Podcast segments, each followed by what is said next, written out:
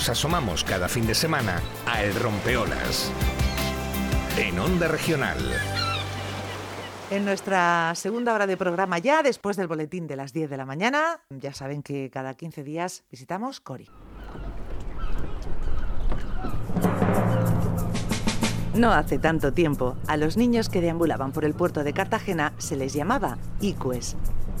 De una esquina a otra conseguían algún pescado, hacían algún trabajico y en general aprendían muchas de las cosas que el mar podía enseñarles. Hoy en día, algunos de estos icues modernos, que están dispersos por los mares y océanos del mundo, se dedican a cuidar y estudiar los océanos. Los icues de Cori cada 15 días en el Rompeolas de Onda Regional.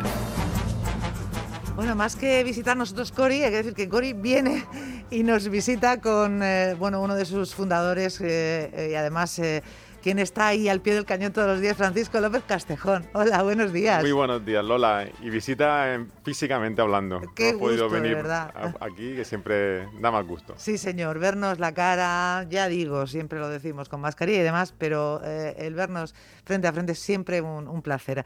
Eh, con eh, Cori, con el Instituto de Investigación Oceanográfica de Cartagena, ya lo saben, y con todos esos temas apasionantes que nos trae cada 15 días Francisco y que hoy nos va a llevar, bueno, yo creo que presten ustedes atención porque vamos a visitar una zona eh, asombrosa. Sí, sí, to- totalmente. Ahora vamos a pasar a ver el tema que vamos a hablar, Sí. pero vamos a presentar al invitado, que es Héctor Salvador, que es ingeniero aeronáutico y un experimentado piloto de sumergibles tripulados. Es el director de operaciones de Triton Submarines, que es una empresa líder en la fabricación de submarinos privados, con modelos que son capaces de bajar a cualquier parte del océano. Y una demostración de esto es que Héctor Salvador ha bajado a uno de los puntos más profundos del planeta, siendo el único español que lo, que lo ha hecho. Además, en 2017 fundó Triton Submarines EMEA Sí. en Barcelona, que es un astillero que ya está terminando el segundo sumergible de investigación construido en nuestro país. O sea que creo que podemos preguntarle muchísimas cosas. Qué maravilla, la de alicientes que reúne Héctor Salvador. Hola, muy buenos días. Hola, buenos días. Muchas gracias por atender la llamada de los ICUES de Cori. Gracias de verdad. Eh, Héctor, bueno, pues por, por- dónde empezamos, Francisco? Que es lo primero que le podemos preguntar. ¿Qué se Pues- siente a, a tanta profundidad? Claro, yo lo primero que le preguntaría es que seguro que todos los oyentes cuando piensan en el océano, pues piensan, tienen su imagen con mucha luz, muchos colores, muchos peces, pero cuando bajas a una de las partes más profundas del océano, como ha bajado Héctor, ¿qué es lo que te encuentras allí? ¿Cómo es? Bueno, la verdad es, eh, muy profundo, ¿no? Esto, aunque parezca una redundancia, no te das cuenta de, la magnitud de lo que son casi 11 kilómetros de columna de agua hasta que te pasas cuatro horas y media eh, cayendo a través de ella, cuatro horas y media en descenso continuo. Eh, como bien decías, la gente se imagina el océano lleno de luz, esto desaparece eh, a unos 200, 300 metros, que en nuestro caso fueron los tres primeros minutos de inmersión y ahí aún te quedan pues eso, cuatro horas y media de descenso en la más absoluta oscuridad y, sintiendo cómo se va comprimiendo el casco del batiscafo debido a la presión externa. Entonces, cuando por fin llegas al fondo es, como llegar a la superficie de otro planeta. Es un paraje que muy poca gente ha podido observar, donde tenemos todavía muchísimo por explorar y que descubrir. Y es realmente espectacular ver las formas de vida que, que viven allí abajo, ¿no? que son bastante, había bastante más animalillo del que uno se pudiera imaginar que hay en un sitio tan remoto. Bueno, eh, eso, eso ya impresiona. Que, Y a que mí no lo de las cuatro horas, que te Sí. metas en una burbuja, digamos, y estés cuatro horas en la oscuridad absoluta cayendo y cayendo y cayendo, ¡guau! Qué impresión, ¿no? Qué sensación tiene que dar aquello. Esto es en, la fosa de las Marianas y creo que ibais a la búsqueda de, un, de uno de vuestros aparatos que había quedado en el fondo y tuvisteis que bajar, ¿no? Quedó más remedio, ¿no, Héctor? Sí, correcto. Nosotros estamos en una expedición que estaba financiada por un empresario americano que, que iba bajando a los distintos eh, abismos de la fosa de las Marianas. ¿no? El, el abismo Challenger es el más famoso, es el punto más profundo de nuestro planeta, pero el abismo de la Sirena, que está a unas 120 millas al noreste, es mucho más interesante desde un punto de vista biológico porque hay unas esteras de microbianas, de bacterias que están prosperando allí abajo a partir de las sustancias químicas que se filtran por las grietas de la propia fosa. Entonces, eh, tras su eh, expedición, tras su inmersión en este abismo de la sirena, uno de los tres módulos que utilizamos para recabar datos científicos y también como balizas de navegación de nuestro batiscafo, se quedó atascado en el lecho marino y mi misión fue una misión de búsqueda y rescate pues ya no en, el fondo del mar, sino a, 10.700 metros de profundidad, ¿no? tener que encontrar este módulo del tamaño de, una lavadora que estaba completamente muerto, no respondía, por lo tanto fue una navegación visual eh, hasta que pudimos eh, dar con él, liberarlo del, fondo y después mientras esperábamos a que este módulo eh, cogiese ventaja en el ascenso a través de la columna de agua, porque sería peligroso cruzarse con él, pues es cuando aprovechamos para explorar la zona, encontrar estas esteras microbianas y poder obtener la primera muestra de, esta, de estas especies que se, que se consigue en la historia. Por lo tanto, fue una misión muy exitosa y, muy emocionante poder conseguir tanto el objetivo de, trabajo, de rescate, como, como un objetivo adicional tan pionero como la toma de muestras biológicas. Claro, porque lo que aquí cuenta Héctor como tan sencillo de cogimos, bajamos, realmente el bajar a esas profundidades es una cosa que implica muchas dificultades de muchos tipos, ¿verdad? Sí, sobre todo es que hasta hace prácticamente tres años, hasta el 2018, no teníamos una máquina que nos permitiese bajar con humanos a esta profundidad de forma repetitiva. O sea, la fosa de las Marianas había visitado dos veces, en 1960 con el batiscafo Trieste y en el 2012 con el Deep Sea Challenger de James Cameron, pero habían sido unas inmersiones puntuales y fue una inmersión y no se volvió a esa profundidad. Y el, el gran reto era construir un vehículo que pudiera bajar allí un día sí y al día siguiente también, de forma consecutiva porque esto es lo que nos permite que no sea algo anecdótico, sino que sea una plataforma de trabajo y yo creo que este tipo de, misión pues demostró que un día tenemos un problema, al día siguiente bajamos y podemos interactuar con el medio utilizando el brazo robótico y liberando este módulo, cogiendo muestras, etcétera. Entonces, la tecnología que tuvimos que desarrollar, todo el I D que hubo que hacer para poder tener este vehículo compacto, eh, fiable, que, estuviera certificado por una sociedad de, clasificación eh, internacionalmente reconocida para poder hacer operación comercial todo esto fue quizás uno de los mayores retos de, mi vida profesional y, yo diría que de la industria de los sumergibles eh, de investigación. ¿Y cómo es ese, ese, batiscafo? ¿Qué características tiene? Por supuesto la resistencia ¿no? a la presión. ¿Cómo es? ¿Cómo es? Para que nos hagamos una idea. Vale, la pieza principal es una esfera de, de titanio que tiene un metro y medio de diámetro interior y unos 160 milímetros de espesor y esta es la esfera donde van los, los ocupantes, dos personas, pues, pues eso, metidas en, en, una esfera de metro y medio durante unas 12 horas que dura una inmersión típica. Esta esfera tiene tres ojos de buey que nos permiten observar el exterior y luego está rodeada por unos grandes bloques de espuma sintáctica que es lo que nos permite mantener flotabilidad positiva en el fondo del, océano. Una espuma convencional con la presión externa, que es unas mil veces superior a la presión que tenemos aquí en la superficie, pues se colapsaría y perdería su capacidad de darnos flotabilidad. Entonces, esto fue un, un, gran desarrollo tecnológico, conseguir unas espumas especiales que aguanten esa presión y que permitan que el vehículo mantenga la flotabilidad. Después todo el sistema eléctrico de, baterías, distribución de potencia, etcétera, es eh, electrónica tolerante a presión, quiere decir que la electrónica va en un baño de aceite, pero ve estas mil atmósferas de presión exterior. Esto fue todo un, reto conseguir componentes, porque obviamente los fabricantes no te venden algo como eh, capaz de soportar la presión de la fosa de las Marianas, sino que tuvimos que probar miles y miles de componentes de distintos fabricantes hasta que encuentras el que, el que puede soportar estas condiciones tan extremas. Y, bueno, pues todo esto va encapsulado en una forma que quizás sorprenda porque tiene más eh, manga que, que eslora y de hecho es que es un vehículo que está diseñado para viajar eficientemente en, vertical, en la columna de agua. Tenemos que pensar que ir y volver a la fosa pues son unos 22 kilómetros de, desplazamiento vertical frente a unos 200 o 400 metros que podamos recorrer en el fondo una vez eh, que estamos allí es, que, lo de la flotabilidad es una cosa, como yo siempre digo, bajar cosas al fondo del mar es muy sencillo, porque tú tiras una piedra y baja hasta el fondo. El problema es que lo que baja tiene que volver a subir. Entonces, el tener alguna flotabilidad lo que te permite que luego puedas volver a superficie y, bueno, si hay personas que puedan salir y, y problemas como la energía también, que es para que los oyentes, es que me parece tan complicado bajar. Claro. Que abajo no tienes un cable que puedas enchufar al submarino si la batería no funciona o, algo, y es lo que te permite respirar dentro y todo, o sea que es... Es tremendo, sí, sí, es un logro maravilloso. Y, y, de hecho, eh, quería preguntarle porque la, Héctor empezó su carrera vinculada al sector aeroespacial. Entonces, ¿cómo fue de repente decir, pues no, mira, ahora me cambio, en vez de subir para arriba, voy, voy para abajo? Bueno, por un lado yo diría que son de estas casualidades de la vida que no, no te esperas. Eh, cuando estaba en la Agencia Espacial Europea en, en, Holanda, tuve la suerte de conocer de casualidad, tomando unas cervezas, al hijo pequeño de, de Jacques Cousteau, a Pierre Cousteau, que estaba allí también haciendo sus, sus prácticas y me dijo, oye, si, si, no sabes bucear, yo te enseño. Y la verdad es que nunca me había llamado mucho la atención, pero yo tampoco puedo desperdiciar la oportunidad de que me, me dé el curso el, claro. el hijo de, de, Jacques Cousteau, ¿no? Claro. Y, y, fue el primer día que me metí bajo el agua, pues me quedé completamente enamorado del océano. Eh, pensar que en el sector espacial estamos buscando muestras de vida, una bacteria en, en Marte, y esto cuesta tantísimo y que cuando bajas al fondo del mar en cada inmersión estamos encontrando cuatro o cinco especies nuevas y muchas de, ellas completamente eh, no relacionadas con otras formas de vida conocidas.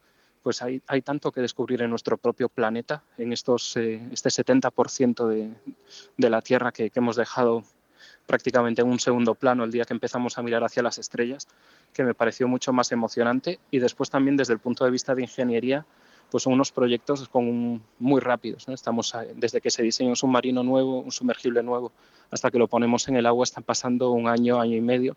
Entonces es, es, muy dinámico. Puedes participar desde el diseño, la construcción, la operación como piloto, la formación de, de los clientes que lo van a operar en el futuro. Entonces estamos completamente eh, cambiando de proyecto cada, cada poco tiempo y esto lo hace muy, muy divertido.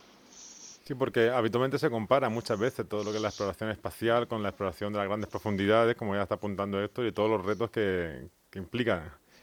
Si se pudiera pedir un deseo, decir, mira, a mí me gustaría explorar tal sitio, ¿qué, qué, qué se pediría o qué pediría esto Salvador? Bueno, eh, a mí lo que más me fascina son, es la historia, son los pecios hundidos. Eh, o sea, para mí el, bajar a un barco que, que, nadie ha visto desde el día que, que, se hundió, no estás viajando al fondo del mar, estás viajando en el tiempo. Entonces, eh, en este sentido es, es, realmente espectacular cómo puedes ver estas cápsulas del tiempo que se han quedado congeladas, donde puedes ver los objetos personales de, de la sociedad en el pasado. Y, yo creo que en España tenemos tantísimo patrimonio sumergido que para mí uno de, mis sueños sería poder bajar a alguno de los grandes buques que, tenemos en nuestras aguas que, bueno, que simplemente desaparecieron en la noche y nunca se pudo esclarecer las causas, nunca se pudo cerrar la historia para sus familiares y sería muy bonito reencontrarnos con nuestra historia sumergida. Desde luego que sí, nos viene a todos a la mente la historia del buque de Nuestra Señora Las Mercedes, que por cierto está aquí el, ese eh, tesoro, ¿no? todo ese patrimonio que se encontró en el Museo Nacional de Arqueología Subacuática y ejemplos como este buque, pues hay muchísimos más. Pero a mí me gustaría que nos contara, porque ya lo ha dicho un poco al principio, que conforme vas bajando es oscuridad absoluta, pero eh, le leía en una información que nos facilitaba Francisco que el agua abajo es tan cristalina que en cuanto enciendes la luz se ve, tienes muy buena visión. Y, y, y, y, que hay vida, que me gustaría que ahondase un poquito más en eso, que no está desierto, que no es un desierto submarino. Sí, bueno, la verdad es que cuando, cuando llegas y enciendes las luces, eh, quizás lo que más sorprende es esto, ¿no? La, gran visibilidad que hay, porque no tenemos eh, algas, al, estar muy, muy lejos de, la zona de influencia de la luz solar, pues eh, eliminas todas esta, estas pequeñas partículas del agua y es un agua muy, muy limpia.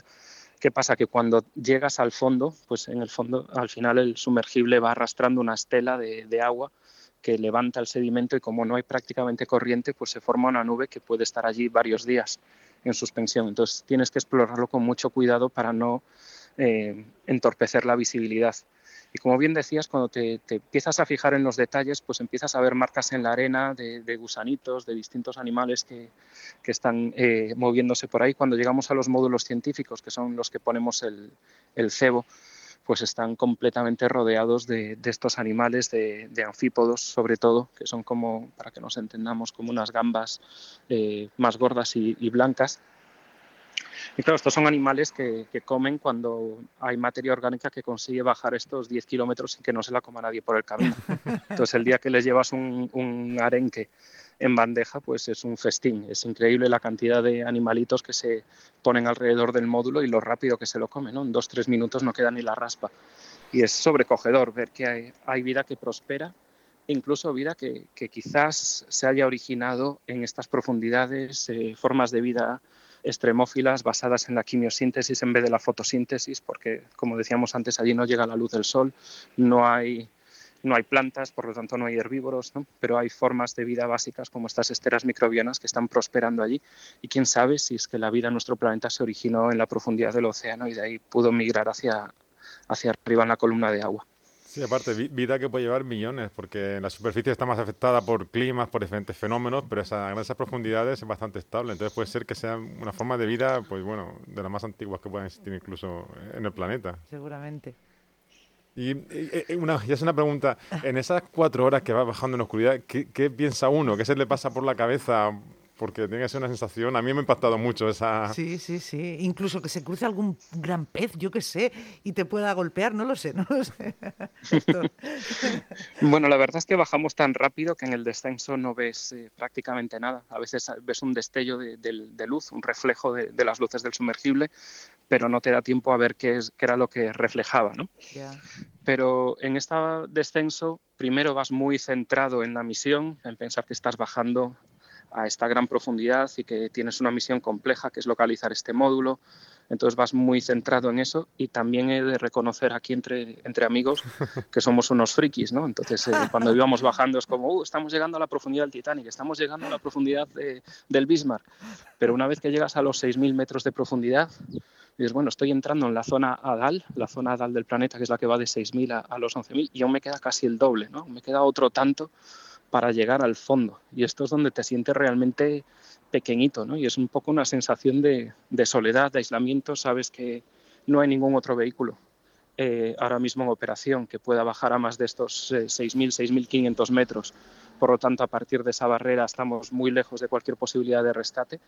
Y ahí es donde yo creo que se parece realmente a la exploración espacial, sabes que tu vida ya depende solo de la máquina y que estás completamente solo, aunque tengas un equipo humano muy fuerte en superficie que está manteniendo comunicaciones y seguimiento, pues tienes que ser capaz de resolver cualquier problema técnico tú solo porque no, no pueden bajar a buscarte. Y aquí es donde te sientes... Eh, bueno, que estás en un entorno completamente hostil y, muy extremo. Claro, como un astronauta, exactamente igual, pero debajo del, mar. Totalmente, esperemos que, sea esto algo más rutinario, como ha comentado, y que poco a poco se vaya siendo más habitual poder ir bajando esas claro profundidades. Que sí. La empresa en la que está Héctor es eh, Triton Submarines, ¿no? Submarine. Mm, sí, creo que esto va a saber exactamente mejor. Estamos haciendo intentos. Claro. Eh, ¿cómo, ¿Cómo se pronuncia y cómo se llama el submarino, el sumergible, que tiene su nombre también?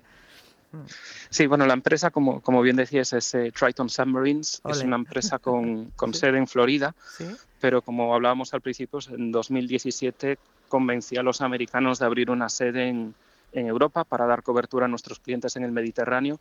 Y, y, gracias a la excelencia de la industria española, pues este centro de operaciones ha ido evolucionando hasta convertirse en un astillero que, como comentábamos, estamos construyendo nuestro segundo vehículo hecho 100% íntegramente en, en nuestro país y este en concreto bajará a 2.300 metros de profundidad en una cúpula completamente transparente de metacrilato, lo, cual te da una oh, sensación de, de inmersión eh, sobrecogedora. ¿El astillero dónde está? ¿Dónde estáis trabajando? En San Cugat, en San Cugat del Valle, en la provincia de Barcelona. Y si se pueden sacar tickets, yo me pongo en cola. claro, es que esto tiene tantas posibilidades, sobre todo a nivel de investigación. Nuestro gobierno debería aprovechar esto en fin, eh, se deberían aprovechar estos avances que hacen empresas como esta para poder eh, aplicarlas. Bueno, y ya para terminar, en un minuto, en la contaminación marina, que nos preocupa y nos ocupa siempre en esta sección, ¿a esas profundidades también llega eh, la mano del hombre?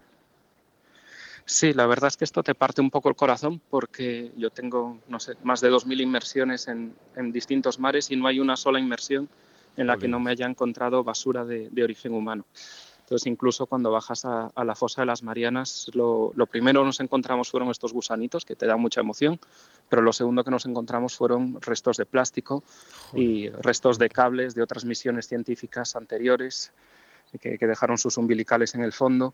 Entonces es, es, realmente triste pensar que hasta los sitios más remotos, hasta a los que hasta hace poco no podíamos llegar, pues nuestra basura ha llegado. ¿no? Los biólogos de la misión que capturaron estos anfípodos de los que hablábamos antes, pues tienen el estómago lleno de microplásticos, pero estamos hablando de un animalito que vive a 11 kilómetros de profundidad, a, 100 millas de la costa, ¿no? uno de los sitios más inaccesibles de nuestro planeta.